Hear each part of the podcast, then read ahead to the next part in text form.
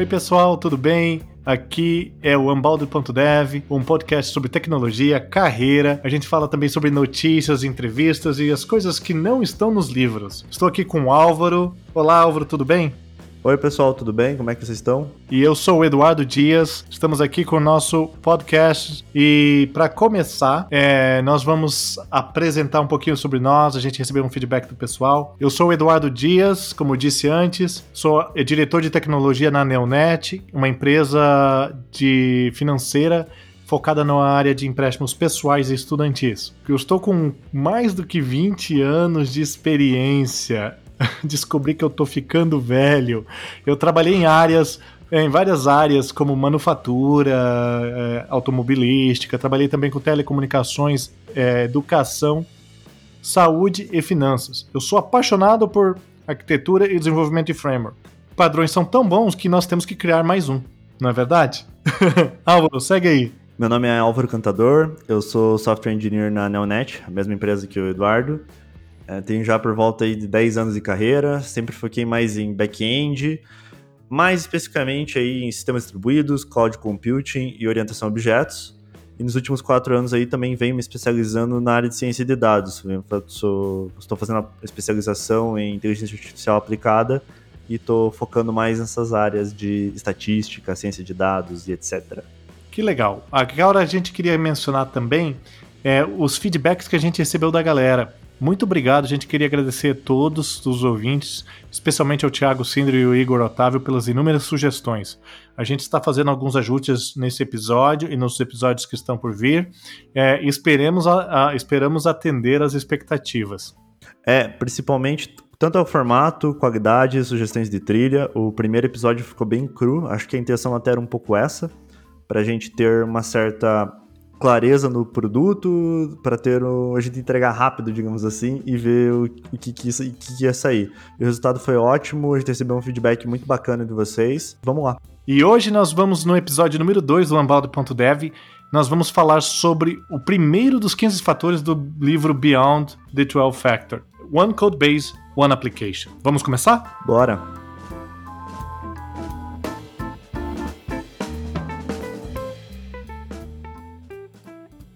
O que é um One Code Base One Application? Né? Um repositório, uma aplicação. Na verdade, se você for ver bem, até é uma coisa que a gente está tentando seguir aqui no podcast. A gente tenta sempre traduzir da melhor forma possível os termos para o português. Mas é, antes, quando a gente estava fazendo a pauta, a gente não chegou num jeito de traduzir One Code Base One Application. É uma base de código, um repositório, uma aplicação com certeza, né? Mas como definir isso? Então a gente preferiu manter em inglês mesmo, até porque o livro trata disso e a gente também tem tantos termos em inglês que a gente tra traz direto para o português, então vamos mandar bala com esse nome mesmo. É, vocês mesmos perceberam que eu tentei traduzir, deve ter ficado horrível. Se fizer parte do corte final da edição desse episódio, me desculpem antecipadamente. então, hoje falando sobre One Code Base One Application. Esse é o primeiro princípio, e esse é o princípio que fala sobre a questão de você ter um repositório para gerenciar os seus aplicativos, né? É, eu acho que aqui a questão é, até parece simples, na verdade, se você olhar o título direto, tipo One Code Base, One Application, ah, tá, beleza, eu já faço isso. Mas tem algumas nuances nas regras e algumas questões até contraditórias no mundo atual de desenvolvimento de software que são interessantes de a gente até abordar aqui hoje nesse episódio. O fato de que hoje você pode ter, com o conceito de microserviços, já muita gente já absorve essa ideia de que ah, vou ter um repositório, vou ter um one code base, vai sair um serviço, mas isso não é em todos os casos. Tem muitas empresas utilizando frameworks que levam, ou frameworks ou tecnologias que levam a ter muitos aplicativos dentro de um próprio, uh, de um único codebase. Se você for ver bem, muitas empresas utilizam essa metodologia, essa forma, digamos, de você agrupar vários aplicativos por uma questão, às vezes, até de tecnologia. Por exemplo, no MVC, lá no Visual Studio, você tem uma solution com N projetos dentro e todos eles são versionados todos no mesmo lugar. Ou também aplicativos Rails que tem vários start scripts, como por exemplo um start script que inicia o, application server e outro que inicia os workers, vários pontos de partida, pedaços diferentes do negócio no mesmo lugar. E aí eles é interessante, interessante, né, Álvaro, porque um exemplo, eu trabalhei muito com C Sharp e é muito comum, eu lembro dos comentários das equipes falando: "Ah, eu abri a solução. Estou esperando carregar 47 projetos e vai levar uns 5 minutos para carregar". Né? Não foi uma vez ou duas que eu ouvi isso. Tanto, inclusive, tinha projetos que eu participava que tinha, sei lá, 45 mil arquivos, 50 mil arquivos, os projetos pequenos, se você fosse ver bem. E tudo numa palavra só, front, back, todo mundo misturado. E era. Tinha que ter uma máquina boa para carregar tudo. Isso me lembra um episódio do passado onde eu utilizava o Visual Source Safe. Não quer dizer que eu sou, tenho orgulho disso, tá? Mas a gente tinha problema quando fazia o check-in de muitos arquivos dentro do repositório. Porque, como nós tínhamos uma solução com muitos projetos, é, a gente sempre estaria fazendo um check-in, um commit de mais de 200 arquivos. E o Visual Source Safe ele não aguentava o tranco. É interessante você notar que nesse fundamento, digamos assim, do, dos 15 fatores, o quão atrelado ele tá com a questão do versionador de código, né? Acho que até nesse episódio a gente vai falar muito sobre os versionadores que a gente utilizava, as experiências boas e ruins. Mas é interessante que eu também já. Os traumas, principalmente. Eu cansei de quebrar commit com SVN, da galera ficar puta no escritório, porque subiu uma migration, né? Diferente em cima de alguém, quebrou o esquema do banco de dev e reiniciar todo o ambiente de novo é bem complicado. Então, eu acho que é, é, um fundamento bem atrelado à parte do que tange a versionamento. Uma coisa que é interessante que a gente vai ver nesse episódio e nos outros, que nem você falou, Álvaro, é o fato de que nós estamos trazendo muitas coisas das operações, muitos aspectos da operação, do desenvolvimento, do runtime, tudo isso junto. Você vai perceber que hoje a arquitetura do seu serviço, a arquitetura do teu aplicativo, ela está muito ligada à forma como que você estrutura o seu time, como que você estrutura o seu código com codebase, com as ferramentas que você utiliza, como que você faz o release de software. Algo importante que eu acho que também é interessante, na verdade já até começando os tópicos listados na nossa pauta, feita com tanto esmero antes desse episódio. É, que estamos demorando para usá-los? a primeira questão é, do é o conceito do artefato imutável quando você tem o codebase. Quando você gera uma release, ela pode ser publicada em diferentes ambientes, mas ela é a mesma. Você pode até ter diferentes releases, mas a partir do momento que você fez uma, você determinou uma versão ali no teu código ou no teu pacote e seu sistema, o que você estiver fazendo, ela é imutável. A partir dali, tudo que vier nova implementação vai ser a partir de uma, vai ser criada uma nova versão. Tem discussões de como é que você versiona, as formas corretas. Não vamos entrar ainda nesse episódio, que a discussão para isso tem pano para manga. Mas é, acho que é um conceito bem importante diferentes times você ter essas questões de artefatos, por, até por questões tanto de desenvolvimento, se tornar mais prático, mas também questões de auditoria. Você sabe que versão que você estava usando, você tem ali né, o SHA-256 do, dos arquivos, do pacote que você utilizou, do sistema que você está rodando. Então é bem importante esse tema, digamos assim. E interessante o fator quando você considera a imutabilidade do artefato. Ela é um fator ela é um princípio básico para que você possa promover outros fatores aqui que vamos discutir nos episódios futuros, como por exemplo a paridade de ambientes ou environment parity em inglês, certo? Este fator, que é onde a gente fala sobre um deploy imutável, sobre um artefato imutável, ele é muito importante para que você possa evitar vários problemas quando for fazer o release. Quantas vezes você já não teve aquele problema de vou fazer um deploy de um aplicativo, de uma solução, aí você vai lá e faz um upload upload de um FTP, ou você faz um Xcopy, e aí você esquece um arquivo, ou você não limpa um arquivo que foi apagado no servidor e agora você ainda que você continua servindo aquele, aquela, aquele arquivo, né, uma rota na web, porque ele continuou no servidor. Então, quando você utiliza os, os artefatos imutáveis, você vai a caminho de, de prevenir esse tipo de problema vai na direção de prevenir estes problemas. É uma coisa até para quem é mais iniciante, está ouvindo o podcast, a gente está falando aqui de artefato, de deploy.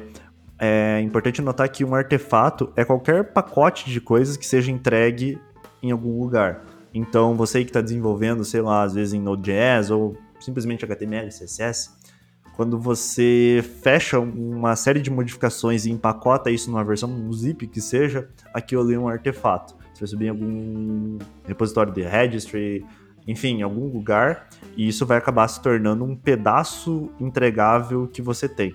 Então, isso é um conceito aí para galera mais iniciante também que está ouvindo o podcast. Artefatos comuns hoje no nosso dia é um pacote do NPM, é um pacote do NuGet, é um Maven, pacote do Maven, é um, uma imagem do Docker. Esses são exemplos de pacotes que você usa aí no dia a dia. Agora que a gente cobriu essa parte do artefato imutável e como que ela liga com a relação do One Code Base One Application, né? a importância de a gente poder, a gente diminuir o tamanho desse code base para que ele possa produzir um artefato, porque isso é uma característica muito comum. Quando você tem, e a gente vai ver em seguida agora, os erros comuns que a gente pode encontrar nessa situação, porque muita gente vai falar: "Ah, eu faço One Code Base One Application, eu tô check, tô 100%". Não é necessariamente verdade. Será que está realmente? Hoje temos, temos situações em que o framework que você utiliza, a ferramenta que você utiliza, ela já é um pouco mais, é, como se fala em inglês, opinionated, ela tem uma opinião mais forte, e isso pode criar uma situação que você talvez tenha que dar pano pra manga, é isso que eu vou dizer, porque pode quebrar o princípio aqui, não vou dizer que tá certo, não vou dizer que tá errado, mas a gente vai cobrir agora, né, que são esses erros comuns. Até um fato importante citar que essas regras, entre aspas, que a gente está falando, não são regras, são sugestões, vamos dizer assim, para sua aplicação. O ponto é que se você seguir elas, a tendência é que seus aplicativos, os seus serviços, eles tenham mais consistência e que a manutenção deles seja mais fácil e mais barata. Que né, aplicativos, 25% que é dado tirado do nada, né? Mas a grande parte dos gastos de um aplicativo, de um serviço, de um produto é na manutenção, né, na criação. A criação é o mais barato. Então, esses, esses princípios fazem com que a manutenção e a operação deles torne tudo muito mais fácil. É, um dos erros mais comuns é quando você trabalha com um aplicativo com muitos repositórios. Quando você distribui de uma forma a modularidade de uma forma técnica, mas cria um acoplamento para o seu aplicativo. E agora você tem que coordenar todo o processo de deployment e release entre esses repositórios. Tem uma questão mais prática. Geralmente, quando você tem esse tipo de questão, fica até difícil você criar pipelines de, de continuous integration, continuous delivery, porque você vai ter que ir em diferentes lugares, sincronizar eles, fazer o build de cada um específico, empacotar todo mundo junto e mandar para algum lugar. Então, até na parte prática, acaba se tornando mais difícil. Você tem que fazer um esforço para, digamos, cometer esse erro. Não é a parada mais é confortável você enxergar. Você, ah, beleza, tá tudo no mesmo lugar, eu não vou precisar ter algumas ferramentas ali para monitorar às vezes, a operação fica mais fácil, mas para fazer isso acontecer, cara, dá um trabalho. É, isso é muito comum quando você faz a divisão dessa desse tipo de situação em camadas técnicas, né? Você pode ver muito isso em arquitetura de múltiplas camadas, que é onde você faz a divisão tecnicamente que você faz a separação tecnicamente. E é aí que a gente vai estar tá falando, uma coisa que a gente não incluiu na nossa pauta, mas eu acho interessante a gente comentando, a gente vai evoluindo, é a questão de como você pode é, melhorar essa a distribuição do seu aplicativo numa situação como essa em, em repositórios, em codebases que são associados ao negócio.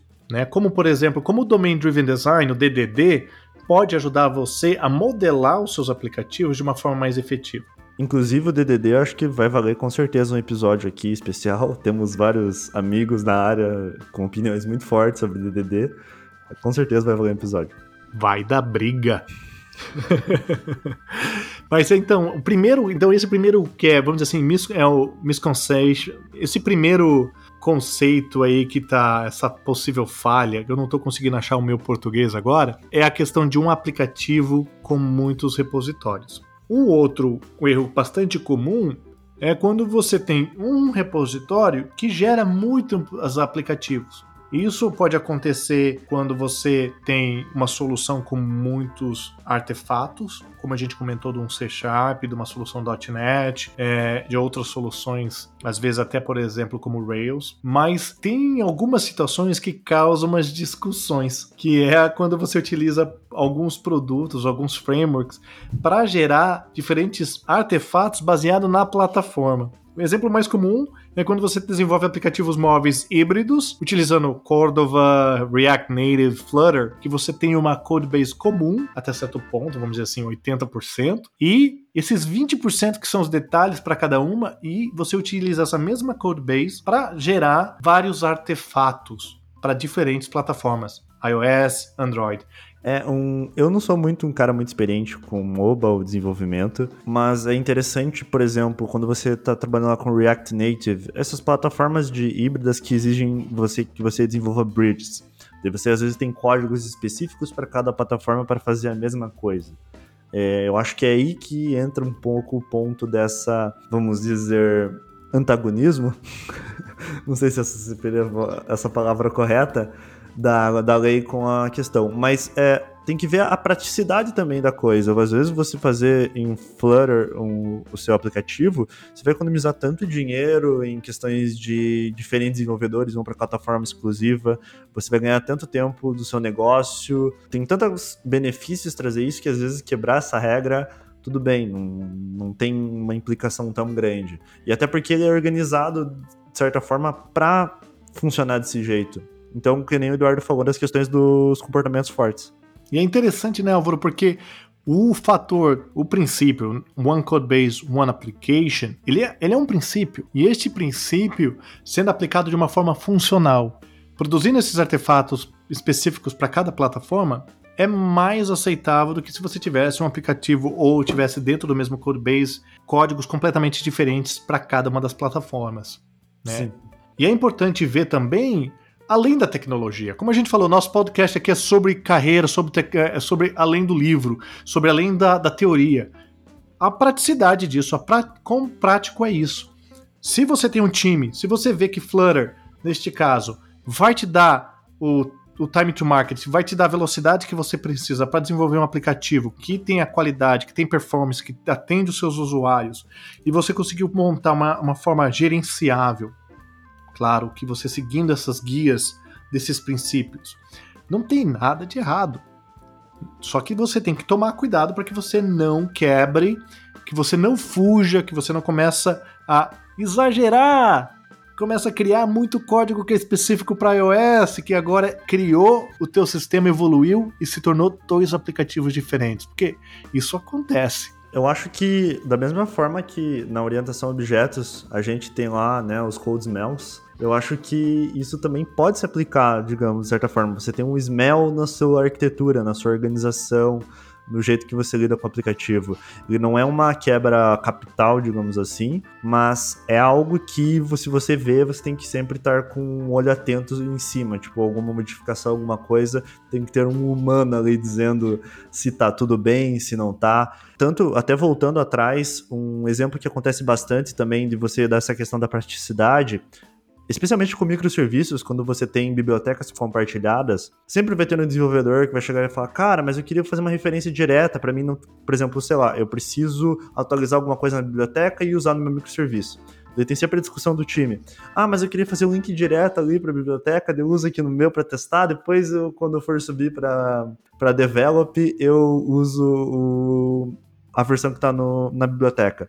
Só que isso gera um problema porque, beleza, pode ser mais fácil ali, mas a longo prazo na manutenção, o quão benefício você vai ter de quebrar essa regra e manter isso do que usar efetivamente uma biblioteca externa. Você primeiro modifica a biblioteca, submete por request, alguém aprova, ele faz o build, depois você utiliza no seu serviço. Então, o, a praticidade também, por isso que tem que ser avaliado com, digamos assim, um smell, ao, ao meu ver. É, e cada time, cada estrutura vai ter a sua característica. O code smell, é, ou, arquite ou a arquitetura smell aí, né, o architecture smell, é importante observar, né, se cheirar, tá tudo bem. Se feder, toma cuidado.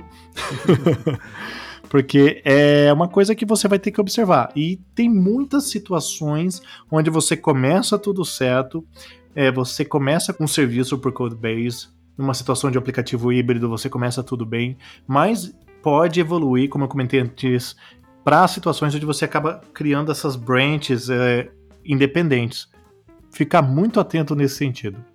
E até um fato que quando você. Eu acho o próprio Martin Fowler fala que você começa monolítico e depois dá um split na sua code base, enfim, nos seus serviços, na sua aplicação. Muito dos casos, 99% dos casos, não faz sentido você começar com microserviços mas é, é, mais fácil separar a aplicação do que juntar depois. Eu acho que também esse é outro ponto. Se você tem duas aplicações separadas e você juntar aquilo, seja base de dados, seja código, é um inferno na Terra para você conseguir fazer isso de uma maneira eficiente que não demore, sei lá, meses sem ter gente louca no meio do processo. Eu não sei se eu tô ficando velho, mas eu não necessariamente concordo com isso, porque eu acho que dá para começar com microserviços desde que você saiba modelar corretamente. Mas eu vou abster dessa briga hoje com você, Álvaro, então a gente deixa para um episódio à parte. Vamos falar disso no episódio de microserviços. Vamos lá.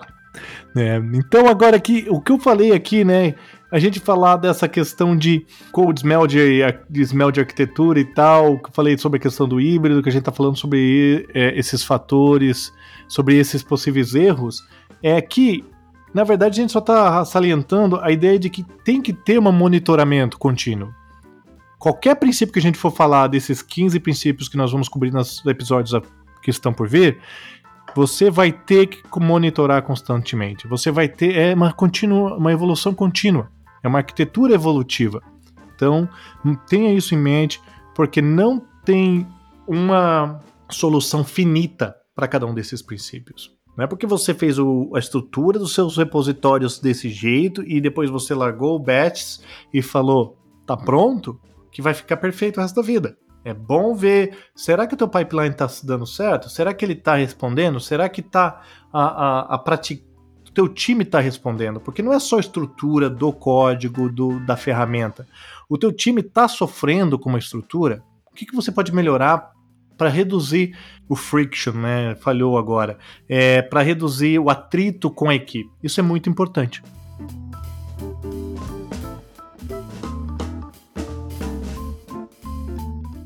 Bom, é, então, seguindo aí o feedback dos nossos ouvintes, a gente vai ter no meio de todo o episódio uma leitura de uma notícia, uma, um tweet da semana, da Tech Tweet, alguma coisa relacionada aí ao mundo do desenvolvimento de software. A notícia de hoje que eu trouxe, Eduardo, não sei se você vai gostar, mas é sobre o lançamento do Node 14, plataforma que a gente trabalha hoje lá na Neonet, e trazendo algumas features novas aí que já até eram presentes no TypeScript, mas que agora estão na versão oficial com algumas melhoras, alguns improvements.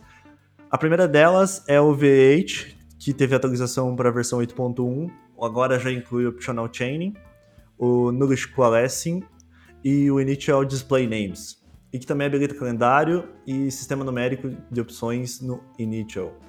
É, algum comentário, Eduardo? Initial é para internacionalização, tá? Só para o pessoal assim correlacionar. é o internationalization, vamos dizer, né? É, exatamente. E outras coisas interessantes que vem nesse, artigo, nesse artigo que a gente vai colocar no, na página também, lá o link para a notícia, é habilitação do, do Async Hook API com o Local Storage API também disponível no Node 14, tá? Então é bastante interessante para quem que estava utilizando isso já no browser, agora ter disponível para o Node.js. É interessante também, eh, voltando até um pouco na questão do V8, que uh, o time do TypeScript, eu acompanho alguns desenvolvedores da, no Twitter, e é engraçado até as discussões no próprio Stack Overflow, enfim, em todos os lugares, GitHub, perguntas também, acho que é um source bem interessante de você saber o que está acontecendo. Eles estavam segurando alguma dessas features no TypeScript para ter certeza da compatibilidade com o Node e com o ECMA. Então, aí o Node já implementando já isso ajuda aí bastante o, a comunidade se desenvolver o quanto antes nessas features aí que são de linguagens modernas e já estão há tanto tempo e estão chegando só agora no Node. Outra feature interessante também, agora o Diagnostic Report tá, está stable na nova versão aí 14. É bem interessante, já tive que usar em produção, me salvou já algumas vezes na hora de buscar leaks de memória, problemas de CPU, especialmente com serviços que lidam com criptografia e bibliotecas não tão famosas, vamos dizer. E agora ele já está disponível na versão 14. Basicamente é você tem alguma coisa em produção que dá um crash, algum leak de memória, você consegue fazer um dump no arquivo e carregar na sua máquina e como se tivesse a execução local. Então você consegue fazer a toda a inspeção do dump de memória, toda a inspeção do teu uso de CPU e tudo isso de uma maneira razoavelmente fácil. Ainda mais se você puder executar comando ad hoc na máquina que você estiver utilizando em produção, é, fica bem simples de fazer. Então aí já está estável essa nova feature do Node. E é isso. Mais alguma notícia? Mais algum comentário sobre a notícia, Eduardo?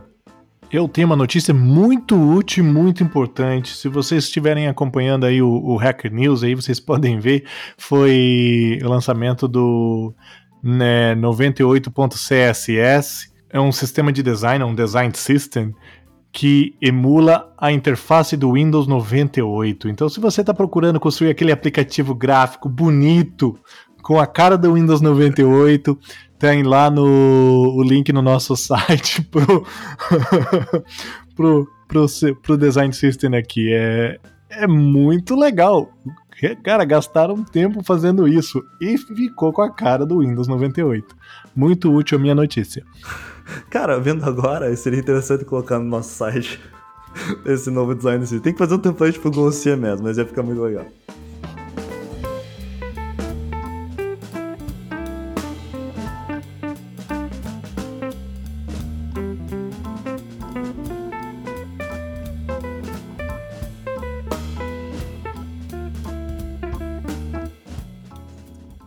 Então, quando a gente fala sobre a questão do uso do One Code Base, do One Application, é muito importante a gente falar também, né, Álvaro, a questão de como que a gente pode chegar nesse nível.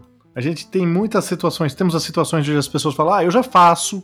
Temos as situações onde as pessoas acham que estão fazendo e tem, na verdade, algumas situações ali meio obscuras, que não está muito certo ainda. Tem, é fácil você errar. E se você não cuidar, pode pode dar pode dar meleca, né? Vamos deixar meleca, né? Tá bom, Caio Ribeiro. Essa é boa. e, mas também tem a parte do, da questão de como que a gente pode melhorar a estrutura de uma organização, de um aplicativo, de uma solução, para que você possa chegar nesse princípio. Como que você pode o, é, ter, é, tirar vantagem da situação da sua, da sua organização para chegar nesse objetivo. E a primeira coisa que vem na nossa cabeça é o uso da estrutura dos times, que fala muito, que relaciona muito com a lei do, de Conway. Para aqueles que não são familiares com Conway's Law, a gente vai ter um link no nosso site. A lei basicamente diz que as empresas tendem a criar sistemas que copiam as estruturas de comunicações das empresas.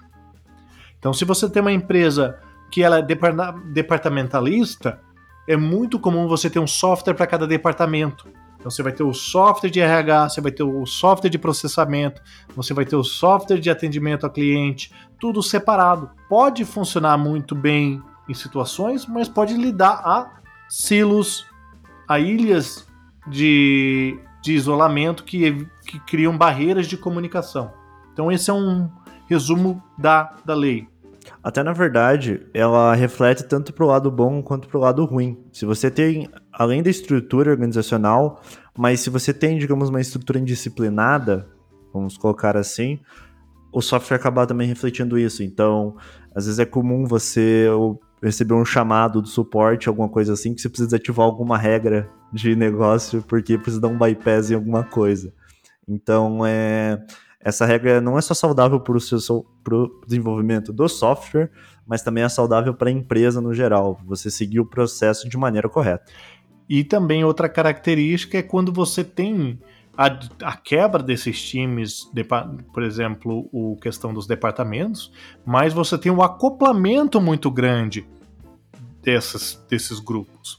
Isso pode gerar situações onde você precisa de um recurso, esse recurso vai para o backlog da outra equipe, a outra equipe demora. Então, quando você trabalha com essa situação, essa, esse mapeamento, pode lidar para situações, vamos dizer assim, nada agradáveis. mas você também tem momentos onde que você pode tirar vantagem disso.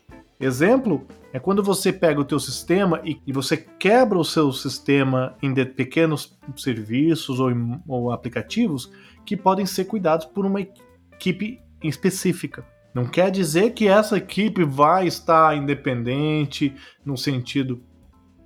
Não quer dizer que você vai evitar o problema de, de, de dependência dos, das, dos recursos, das features, mas vai permitir com que você reduza o tamanho daquele serviço, daquele aplicativo, daquela application para aquela equipe, o que consequentemente diminui o batch size, o tamanho da entrega, e permita que essas equipes sejam mais ágeis. Então, quando você utiliza isso em sua vantagem para usar o Conway's Law, para ter um serviço com equipe trabalhando, reduzindo o escopo, fazendo entregas mais rápidas, diminuindo o tamanho, o que reduz a complexidade daquilo, isso compensa essa quebra nessa estrutura. Você consegue gerenciar essa comunicação mais efetivamente e gerenciar essas dependências mais efetivamente. Um exemplo até na Neonet, a gente consegue lá no nosso projeto, a gente consegue fazer inúmeros deploys por dia. Eu nem sei nem quantos a gente faz, mas, cara, passa da casa, chega perto da casa das centenas de deploys por dia. E isso em ambientes que você é mais engessado esses processos entre si, é impossível você imaginar um deploy em menos de duas, duas semanas, em menos de um mês. Então, até quando eu comento isso, às vezes em palestras e mostrando o que dá para ser feito, as pessoas têm uma. acham que isso até é algo impossível ou algo muito difícil de chegar. Mas quando você segue esses princípios, quando você tem essas métricas, esses monitoramentos, fica tudo mais fácil. É interessante, né, Álvaro, porque você falou da questão da entrega de duas semanas, um mês, aí você foi até generoso.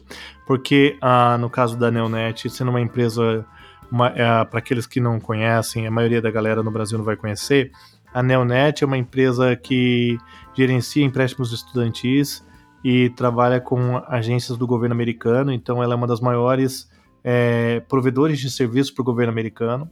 Então tem muitos sistemas, vamos dizer assim, legados, são sistemas grandes. Quando você olha para os outros competidores, empresas do mesmo porte, com milhares de funcionários, como a Neonet, por exemplo, a média de entrega, na verdade, é de oito semanas. Porque você tem aquela questão de você ter, fazer todas as mudanças do seu repositório, de você passar para um ambiente de teste, para daí desse ambiente de teste passar para um QA, né, para um Quality Assurance, aí passar para um teste, uma homologação de segurança, para daí então ir para um deployment e fazer o deployment do, do de produção. Então, quando o, o, o Álvaro comentou ali, até para os nossos ouvintes, centenas de deploys por dia, isso é muito significativo, especialmente na indústria que a gente está, tá? Então isso eu acho que reflete o quão importante é, às vezes, algo tão ingênuo quanto uma regra dizendo one code base, one application, o quanto, o quanto você consegue diagnosticar do seu negócio os problemas que ele tem, não só na parte de desenvolvimento de software, mas como eu falei também na questão de processo, e o quão ele é tão simples, mas o quão ele é uma métrica, de certa forma, no fim do dia, importante para avaliar a saúde da sua aplicação, do seu processo, da sua empresa como um todo. E isso aplica para qualquer indústria, para qualquer área, para qualquer segmento, que é a questão de como que você se organiza. E um dos primeiros passos que é interessante, que é importante, desses princípios que nós vamos comentar nos outros episódios, é One Code Base, One, uh, one Application. Muito, é, é, muito engraçado você ver que uma coisa que aparentemente tão simples deu tanto assunto para o nosso episódio e também dá uh, e é tão importante, tão fundamental para tudo aquilo que a gente vai falar na frente. Para finalizar, em outras palavras, vamos dizer assim, até como colocam no livro, é, não quer dizer que você não vai compartilhar código entre suas aplicações. Ele vai ser compartilhado, mas em diferentes formas, em diferentes serviços, diferentes bibliotecas. Isso para te gerar essa disciplina, essa métrica, esse processo dentro do seu desenvolvimento. Então, é basicamente isso. Mais algum comentário, Eduardo? Eu acho que é isso, Álvaro. Eu acho que sobre o assunto, não... a gente cobriu bastante. Por favor, pessoal, manda sua opinião, comentários, perguntas sobre o assunto, manda no nosso site que a gente vai desenvolver, vai responder É um prazer pra gente coletar todos esses feedbacks e perguntas e trabalhar em cima, tá? Então, se você tiver, manda pra gente. Acho que hoje a gente cobriu o começo dos 15 princípios. Bom, então é isso. Mandem um e-mail pra gente no team.unbounded.dev. Nossos LinkedIns também vão estar no post, estão lá abertos para receber vossas mensagens. E é isso. Obrigado, gente. Boa noite. Obrigado, galera. Valeu!